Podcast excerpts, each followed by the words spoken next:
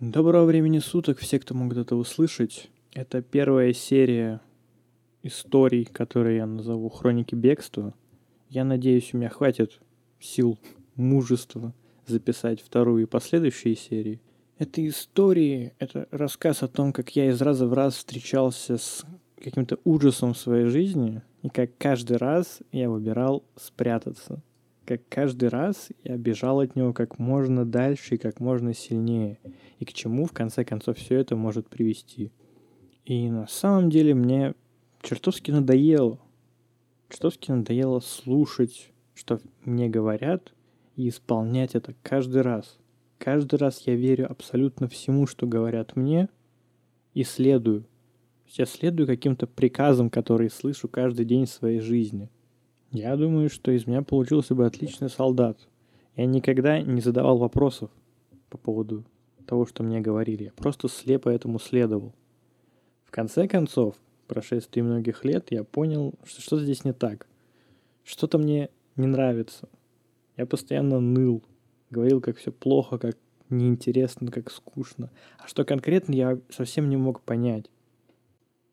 Я крайне много рассуждал по этому поводу, записывал, много дневников, но толку от записи оказалось довольно мало.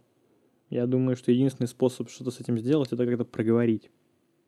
То есть, по сути, все эти истории, которые я, надеюсь, запишу и выложу сюда, на, на этот сайт, они в основном для меня. В конечном счете, я в итоге всегда хотел прятаться от этого мира. Но я боюсь, что у этого пути один конец, не самый интересный. Мое бегство помогало мне. Чудовищно помогало. Я не чувствовал ужаса. Я не чувствовал страха. Я постоянно отвлекал себя чем-то. YouTube, игры я переиграл в огромное количество онлайн-проектов, синглплееров, тому подобное. Пересмотрел огромное количество летсплеев, чего я вообще только не видел. Но на самом деле процентов 80 этого не было мне особо интересным. Это просто создавал некий шум, который перекрывал страх, с которым я просыпаюсь каждый день. Я не понимаю, чего я боюсь, но я его ощущаю. И чтобы хоть как-то заглушить это, я выбрал один из вариантов. Компьютер. Как-то он оказался мне ближе всего. Как-то так повелось, что я заставлял все время, да и до сих пор заставляю себя быть лучшим во всем, что я делаю. Некий перфекционизм, что я, тем более, что еще и должен быть лучшим во всем. Если я что-то начинаю, я должен быть в этом просто идеален. И это ставит огромное ограничение на любое существование. Это огромное давление. Вместе с этим перфекционизмом также меня не покидает ощущение, что все выборы, которые я делаю в своей жизни, серьезные, ну, прям дико серьезно. То есть, если я вот выберу что-то не так в своей жизни, то это гарантированная смерть. Это все-таки первый выпуск, и что-то конкретное просматривать, разбирать я не вижу смысла. Просто нарисовать общую картину того, что и как я хочу как-то проговорить, разобрать в своей жизни. Наверное, начать, собственно, с самого начала моей некой осознанной жизни – лет эдак, наверное, 14, может, 15. Даже до этого момента я как-то хреново помню, что бы это ни было. Какие-то обрывки событий, скорее всего, не так важны. А постепенно как-то пройти вновь, пересмотреть, что ли, свою жизнь, проговорив ее с самого начала. С самого начала класса, эдак, наверное, с 10 или с 9 школы. Раньше я все равно никогда не помню, что было. И постепенно перейти к тому, что, собственно, есть сейчас. И, возможно, я на это дико рассчитываю. Что-то из этого даст мне какие-то ответы сейчас.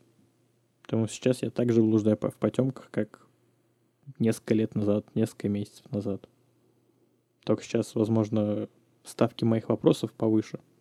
Или я просто, мне так кажется, учитывая, что я постоянно все задираю до максимума, то, скорее всего, и этот раз тоже не исключение.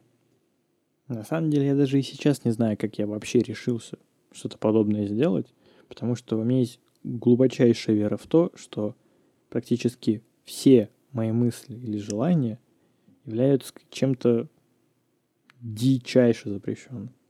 Ну, то есть нелегально, просто дико. И потому я не позволяю себе вообще о чем бы то ни было думать. И потому любые действия, которые я пытаюсь совершить, проходит некий внутренний цензор. А примет ли некое общество, которое нарисовался в голове, вот что-то, что я хочу ему дать.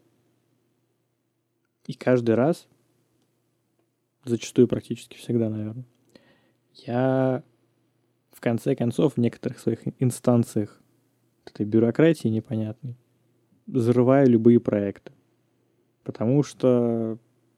А, что угодно. Вот там вот... Туда нельзя будет что-то выложить, потому что там, возможно, я не найду какую-то музыку, которая попадет под лицензионные соглашения, и через пять лет на меня кто-то подаст суд. Да, это серьезно мысли, которые у меня всплывают иногда в голове. И с ними сложно бодаться, когда их вот не одна-одна такая, вот, предположим, 10-15, прорываешь через несколько штук, а потом накрывает, и как-то все желание, что бы то ни было делать, уплывает. И все возвращается к стандартному кругу бегства и пряток от самого себя. Что-то вот сейчас, не знаю, что произошло, но вот почему-то именно сейчас, то время, когда с этим самое время разобраться. На самом деле это все, наверное, что я хотел рассказать в общем об этих историях, которые я планирую сказать. Как ты внутри себя подготовить себя же для какого-то не такого хаотичного повествования, которыми часто получается на бумагу излагать, но что-то более-менее структурированное, что как-то поможет, что-то мне объяснит.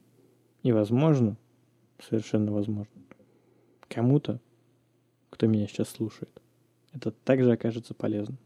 Не знаю, все может быть. Спасибо за внимание.